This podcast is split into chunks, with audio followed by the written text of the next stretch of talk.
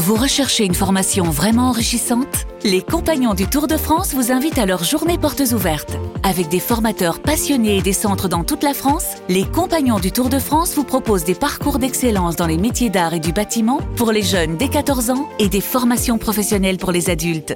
Pour connaître toutes les dates des portes ouvertes près de chez vous, rendez-vous sur compagnondutourdefrance.org. Les Compagnons du Tour de France, la transmission des savoir-faire. Bonjour, c'est Dominique Rizet. Dans ce podcast en trois parties, nous allons vous raconter, Rachid Embarki et moi, l'histoire de Jamel Lelmi, le barbe bleue de l'Essonne. Un épisode de Faites entrer l'accusé, écrit et réalisé par Seti Dali. Rédactrice en chef, Isabelle Clairac. Bonne écoute.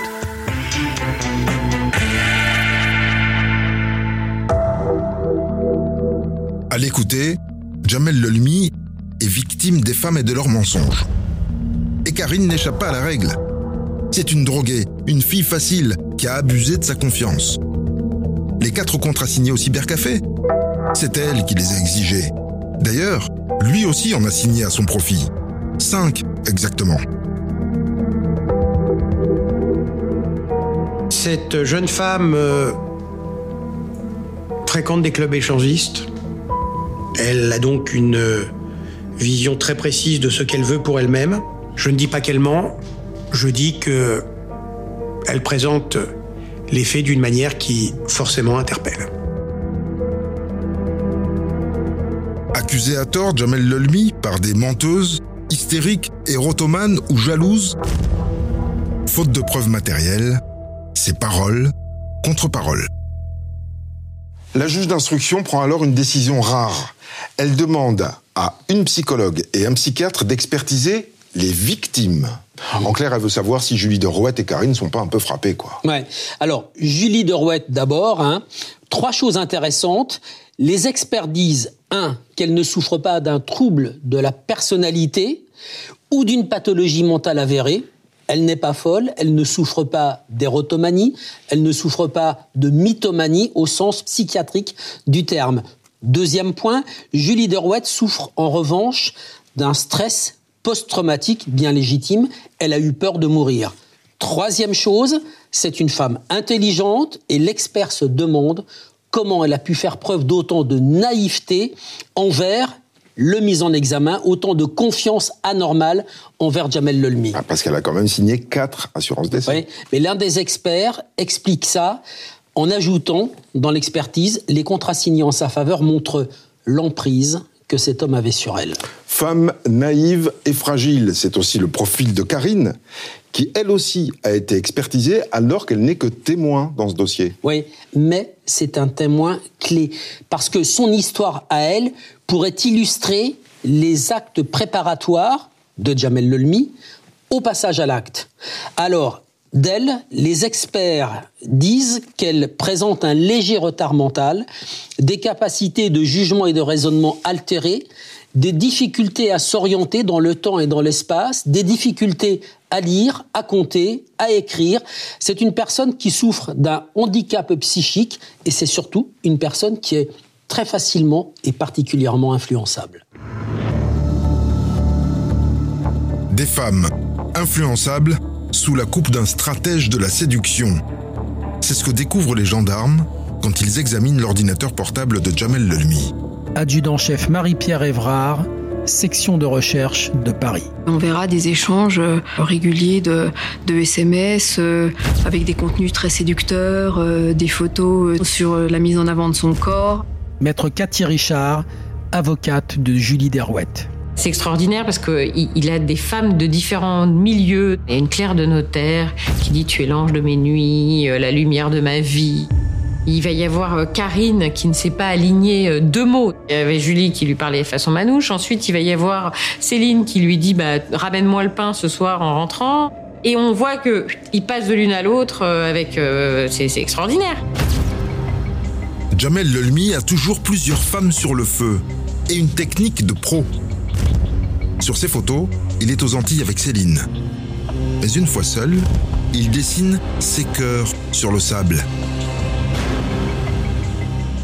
Fait des cœurs dans le sable et puis il efface au fur et à mesure, puis il met des prénoms de jeunes femmes. Alors c'est le même cœur, mais alors il change le prénom, on efface, on rechange le prénom et on, voit qu'il il envoie ça. Oui, si, il a ce côté flambeur, hableur, euh, mais pas, mais pas pour elle. Aurélie Poirier, juge d'instruction au tribunal judiciaire d'Evry. Il arrivait à cloisonner, à être extrêmement organisé et à ne pas du tout avoir la même personnalité selon la personne qu'il a en face. Donc il s'adapte, il a, il a un côté assez caméléon. Maître David Olivier Kaminski, avocat de Jamel Lelmi de 2011 à 2016. Il n'y a pas de mal à être séducteur. C'est pas entre guillemets un défaut qui justifie qu'on puisse être coupable de porter atteinte à la vie d'une personne. Parce que là aussi, si on suit ce raisonnement, on va mettre beaucoup de séducteurs en prison et commettre beaucoup d'erreurs judiciaires. Mais la psychologue chargée d'expertiser Jamel Lelmi ne va pas s'en tenir au statut de séducteur. Michel Agrapard-Delmas, expert psychologue. D'entrée, il s'est présenté comme étant un séducteur, un libertin, comme euh, Sade ou comme euh, Casanova. Je lui avais rétorqué qu'il y avait aussi Landru et que Sade était un pervers. Donc après, il a été moins gentil. Monsieur Lolmy, il a une emprise sur les gens. Et cette emprise qu'il a euh, alimente son narcissisme, alimente sa suffisance. Il a une image, une estime de soi euh, absolument incommensurable.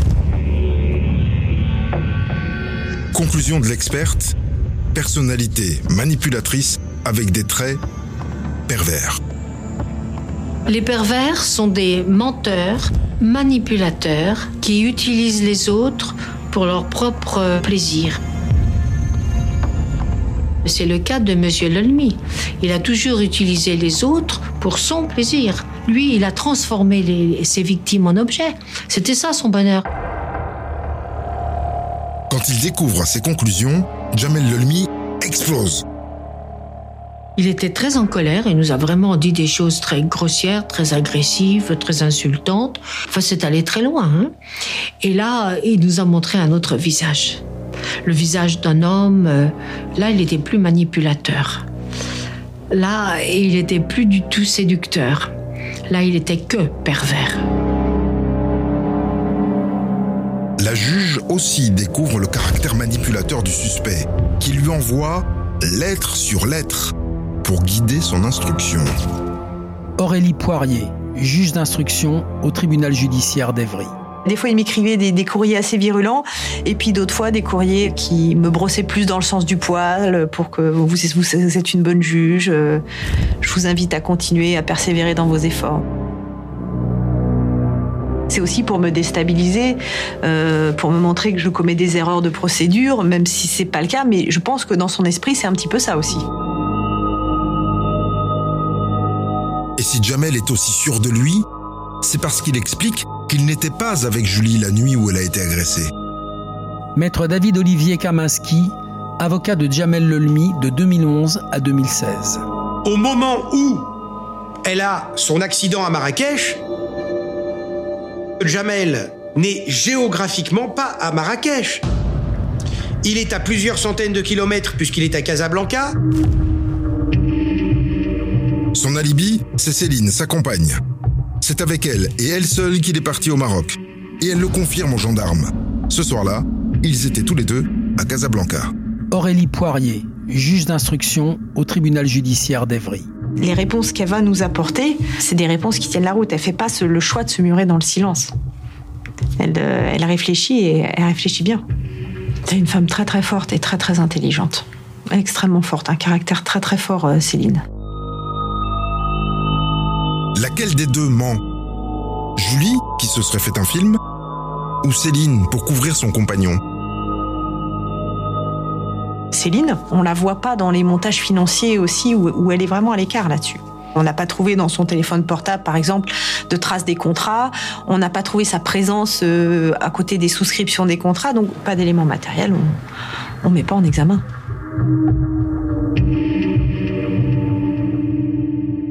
Dominique, la juge n'a rien trouvé côté français. Est-ce que ça avance côté marocain? Alors, côté marocain, c'est compliqué parce que les policiers n'ont fait qu'un PV pour l'accident de la route de Julie Derouette. Il n'y a pas eu d'enquête, il n'y a pas de témoin. Hein. En revanche, ce qui est certain, c'est que Jamel et Céline ont pris ensemble un avion et sont partis de Paris le 19 décembre pour Marrakech. C'est Céline qui a payé les billets d'avion avec sa carte de crédit. Le soir de l'agression de Julie, Jamel et Céline prétendent qu'ils n'étaient pas à Marrakech, qu'ils étaient à Casablanca, c'est à 200 km. Oui, alors c'est impossible à vérifier. Ils expliquent qu'ils ont fait le trajet en voiture de Marrakech jusqu'à Casa. Arrivés à Casa, ils ont cherché un hôtel. Ils n'ont pas trouvé d'hôtel. En fait, ça n'a jamais été vérifié. Et la téléphonie Alors la téléphonie, euh, impossible de le savoir, malgré toutes les demandes envoyées par la juge française aux autorités et aux opérateurs marocains qui n'ont pas répondu. En revanche, la juge va trouver un détail intrigant. La carte SIM du téléphone portable de Jamel Lelmi, au moment exact de l'accident de Julie Derouette, cette carte SIM, elle est glissée dans le téléphone portable professionnel de Céline. Alors, ça peut laisser supposer... Qu'on essaie de brouiller les pistes. Voilà, un scénario qui laisserait penser que Jamel et Céline sont partis tous les deux vers Casablanca, alors que Jamel était sur les lieux de l'accident puis de l'agression de Julie Derouet. Alors Julie affirme que Jamel a fini par la rejoindre à son hôtel ce soir-là. Mhm. Dans un hôtel, il y a bien des caméras de surveillance. Bah là aussi, les enquêteurs vont être déçus parce que les images de vidéosurveillance n'ont pas été conservées. Il y a bien des témoignages à l'hôtel des réceptionnistes qui se souviennent de la carrure de Jamel. On l'a vu passer.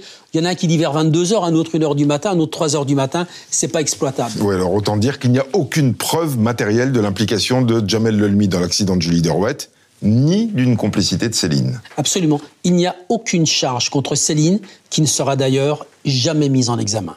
Jamel Lelmi reste tout de même poursuivi pour assassinat sur Kathleen Vasseur et tentative d'assassinat sur Julie Derouette, mais sans preuve tangible. Ça va être compliqué devant une cour d'assises. Si elle n'a pas avancé côté marocain, la juge espère toujours trouver une preuve de l'assassinat de Kathleen Vasseur sur la départementale 117. Aurélie Poirier, juge d'instruction au tribunal judiciaire d'Evry. Si on est dans une logique d'assassinat, il faut savoir comment elle est morte, de quoi elle est morte. Euh, c'est important de, de le savoir. Mais son dernier espoir, l'expertise du corps après l'exhumation, va s'envoler. Les éléments ont joué contre nous sur ce dossier.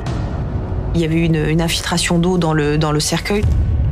Ce qui fait que ce qu'on recherchait au niveau de l'osioïde, au niveau de tous les éléments, sur peut-être une strangulation, sur des choses comme ça, on peut, on peut pas les trouver. La juge n'a plus qu'un recours. Le 25 janvier 2012, cinq ans presque jour pour jour après la mort de Kathleen Vasseur, elle organise une reconstitution sur la départementale 117. Tout début, tout le monde est sur la route. Il y a les témoins qui sont, présents. Voilà, on fait les appels. Et lui va sortir du fourgon. Il a une réaction assez théâtrale, en fait. Euh, c'est-à-dire qu'il se met à hurler Kathleen, euh, revient bébé. Il tombe à genoux et euh, il se met à sangloter. Jamel a choisi le silence. Les témoins qui sont arrivés après l'accident parleront à sa place. Mais qu'ont-ils vu exactement? Un homme qui appelait à l'aide Ou un homme caché dans le fossé?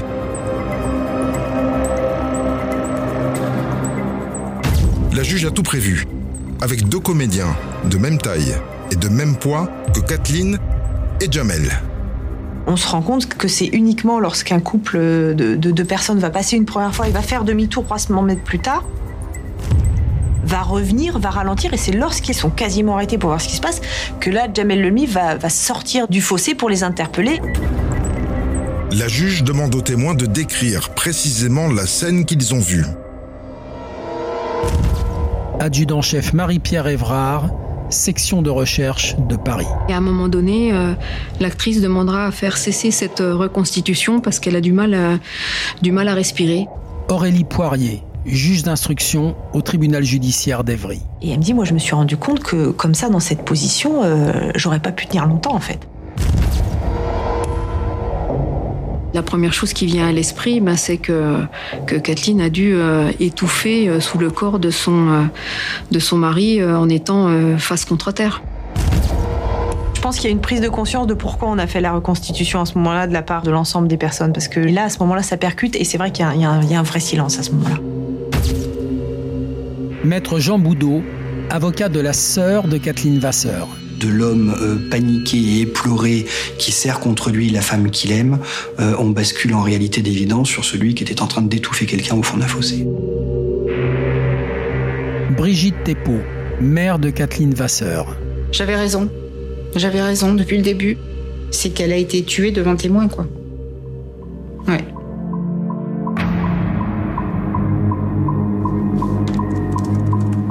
La conviction de la juge est faite. Le cœur de Kathleen s'est arrêté sous le poids et la pression de Jamel Lelmi. Mais cette conviction peut-elle tenir face à une cour d'assises? Maître David Olivier Kaminski, avocat de Jamel Lelmi de 2011 à 2016. Donc dire qu'elle est morte étouffée, euh, ça signifie que dans cette logique et cette hypothèse, elle aurait été étouffée et elle serait morte plusieurs jours après. Le lien euh, de causalité, moi, me laisse perplexe.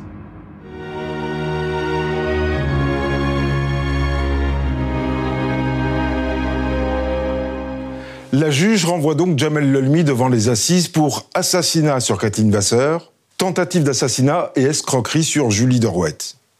Et la bataille s'annonce serrée, entre une accusation qui manque de preuves et une défense qui a fait appel au meilleur pour plaider l'acquittement. Le procès s'ouvre le 28 avril 2014 à Évry, dans l'Essonne.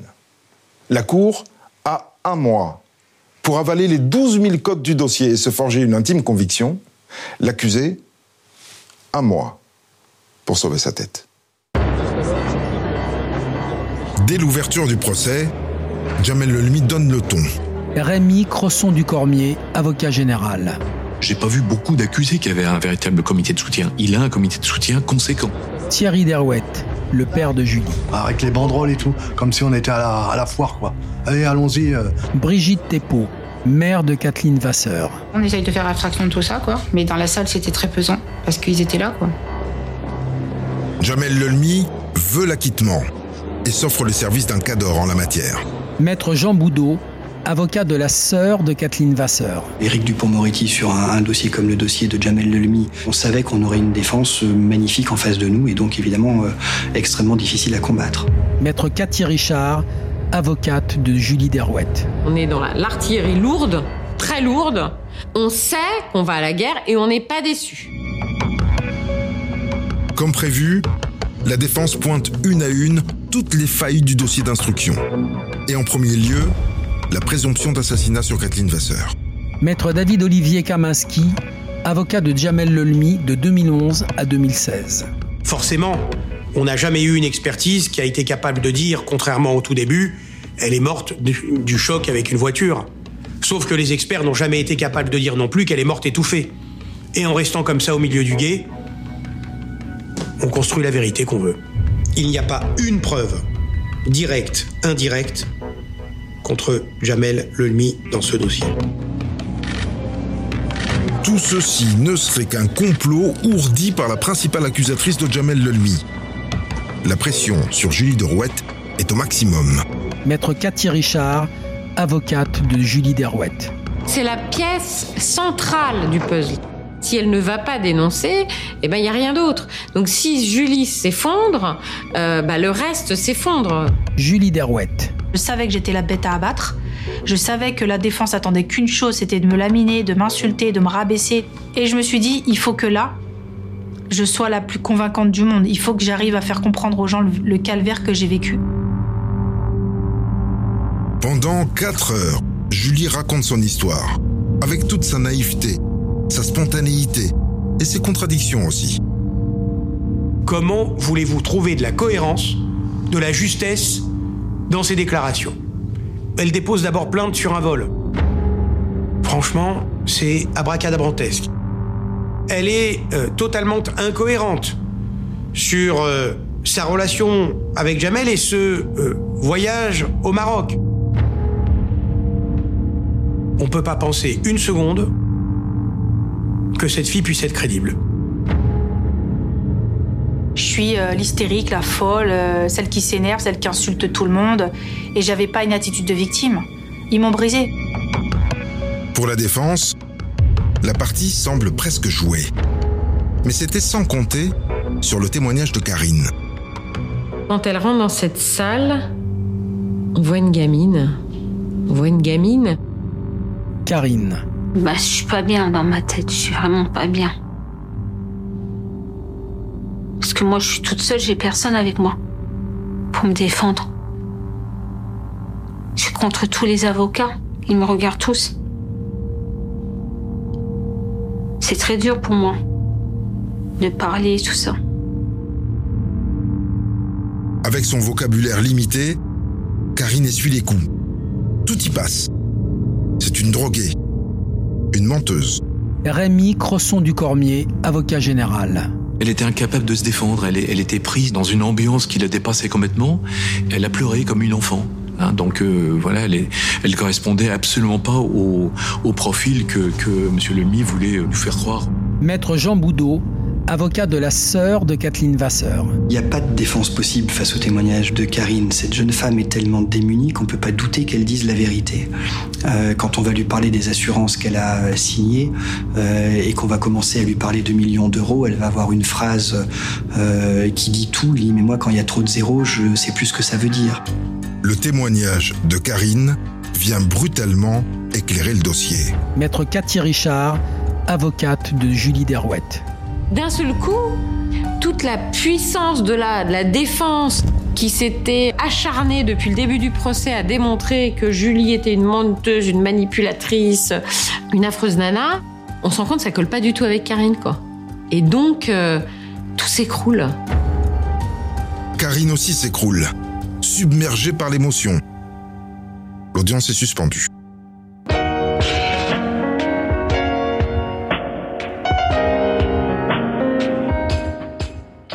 Au cours de ce procès, un autre témoignage va beaucoup frapper la Cour, celui de l'expert en assurance. Oui, un expert qui va venir à la barre pour dire que dans ce dossier, tout est hors norme. Ce qui relie Kathleen, Julie et Karine, ce sont les contrats d'assurance d'essai qu'elles ont signés, avec à chaque fois un seul et même bénéficiaire, Jamel Lelmi.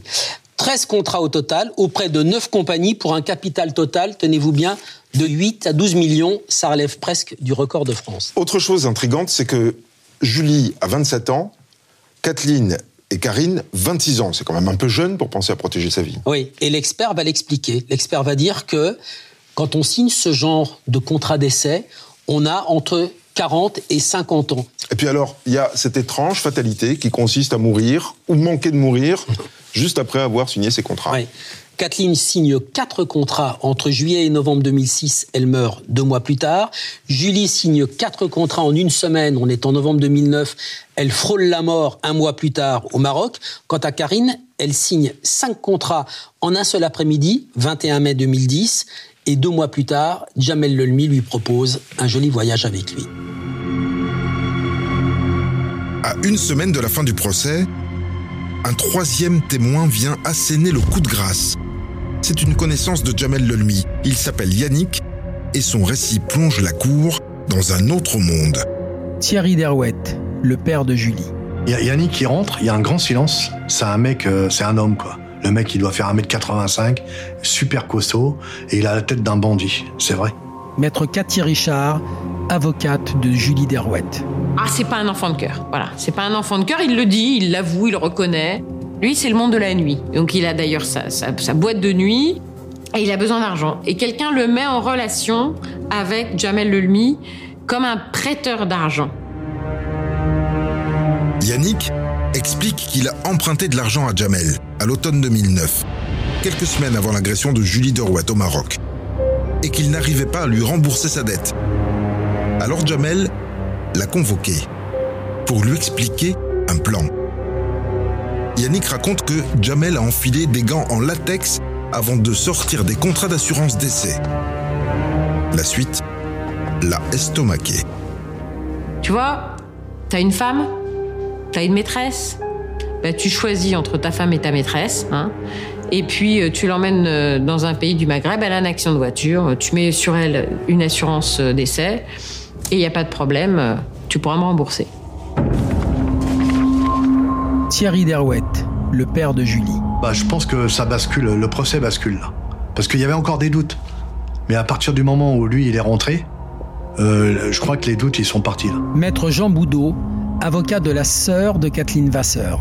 On est dans la description très exacte de la mécanique. Un contrat d'assurance d'essai, voyage à l'étranger, accident de voiture, concernant sa femme ou sa maîtresse. Enfin, on est vraiment dans, dans la mécanique criminelle de Jamel Lelmi. Il y a quelque chose de totalement euh, effrayant que pour ce qui me concerne, je n'ai jamais vu ailleurs. Euh, c'est pas tuer quelqu'un qui a de l'argent pour lui prendre.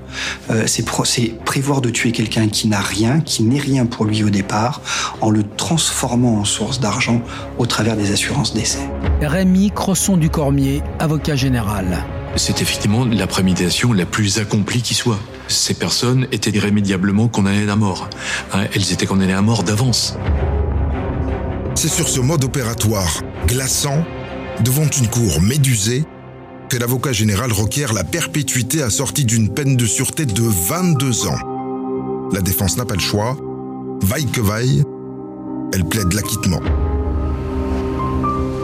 Après 6 heures de délibéré, la sanction tombe. Jamel Lelmi est condamné à 30 ans de réclusion criminelle et 12 ans de peine de sûreté. Karine. Ça m'enlevait une boule à l'estomac. Je pense qu'il m'aurait arrivé la même chose que les personnes. Moi, j'ai échappé belle, surtout. À la mort. Julie Derouette. Quand j'entends le verdict, en fait, euh, j'ai pas de mots, je tombe. Je fais un malaise.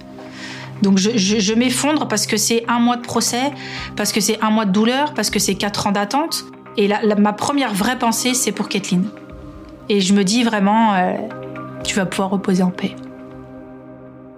« 30 ans. Un verdict dont Jamel Lelmi fait évidemment appel. Un an plus tard, en février 2016, rebelote, cette fois devant la cour d'assises de Paris, pour un verdict au final encore plus lourd. 30 ans, assorti d'une peine de sûreté de 18 ans. Alors il se pourvoit en cassation. Rejeté. Jamel Lelmi est définitivement coupable. Mais reste une question. Qui l'a aidé?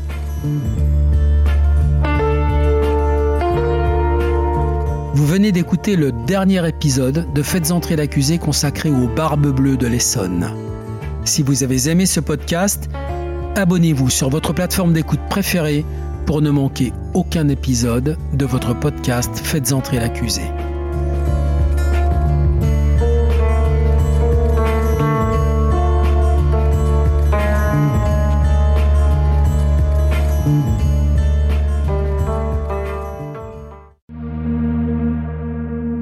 Bonjour, c'est Dominique Rizet.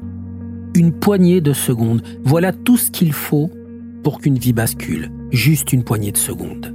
Un sursaut, un instant où le destin bifurque dans une direction ou dans l'autre. Sur le coup, je pensais pas qu'il était mort parce que je voyais pas de sang, on voyait rien quoi en fait. Sébastien s'est jeté sur son père.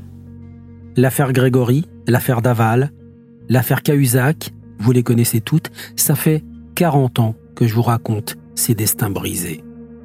Aujourd'hui, dans l'instant où, découvrez les confessions de ceux qui sont au cœur de ces affaires. Ils me racontent et vous racontent ce qu'ils ne pourront jamais oublier. L'instant où, un podcast BFM TV raconté par Dominique Rizet.